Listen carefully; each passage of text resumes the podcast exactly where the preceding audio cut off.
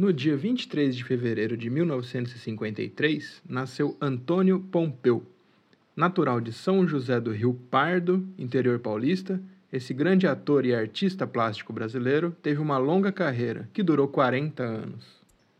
Entre seus papéis como ator, em inúmeros filmes e novelas, destacamos sua atuação como sem terra Dominguinhos na novela O Rei do Gado e seu trabalho no filme Chica da Silva, em que contracenou com a atriz Zezé Mota.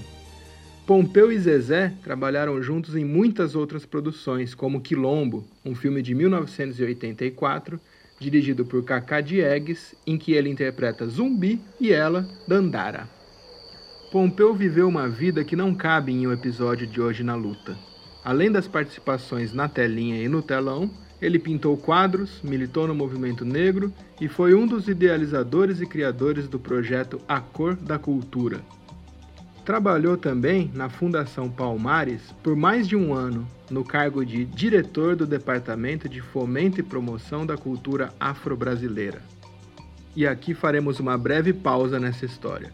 Devemos sempre lembrar que vivemos no Brasil o governo Bolsonaro que foi um período de ataque à democracia, às instituições e especialmente à cultura. Exemplos disso são um secretário da cultura que mal sabia ler e outro que prestava homenagens a Hitler, além de um presidente da Fundação Palmares que era negro e dizia não haver racismo no Brasil, e que pedia o fim do movimento negro no país. Essa memória é importante para não errarmos mais uma vez e para lembrarmos que é possível levar a cultura a sério em níveis institucionais. Já sabemos fazer isso, pois já fizemos, e a presença de Pompeu na história da Fundação Palmares nos refresca a memória. Mais que isso, ajuda a limpar a nossa história. Já que falamos de racismo e de militância antirracista, chegamos a um ponto triste da história de Servílio, como Pompeu ficou conhecido por seu papel em Mulheres de Areia. Antônio Pompeu foi ficando recluso e deprimido no fim de sua vida, morando sozinho em Guaratiba, no Rio de Janeiro. Quando uma pessoa se isola, fica difícil entender qual é seu estado de espírito, como anda sua saúde, se há alguma aflição ou não em seu dia a dia. Isso tanto é verdade que a sua morte, no dia 5 de janeiro de 2016, pegou seu irmão de surpresa, que ficou sabendo pelas redes sociais. Lembram da Zezé Mota, a Chica da Silva? Ela sim conhecia Pompeu profundamente. Os dois, como já dissemos, trabalharam juntos em várias produções e Zezé, sobre sua morte, compartilhou. Pompeu foi um grande ator mal aproveitado. Não teve o grande reconhecimento que merecia e acho que morreu de tristeza. É fácil entender e acreditar no que Zezé diz. Primeiro, porque ela mesma comprova que o conhecia bem. Diz: Tínhamos uma relação que não tinha nome.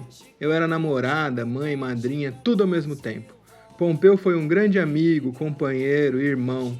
Meu amigo estava recluso, deprimido com a falta de oportunidades de trabalho. Essa é a realidade.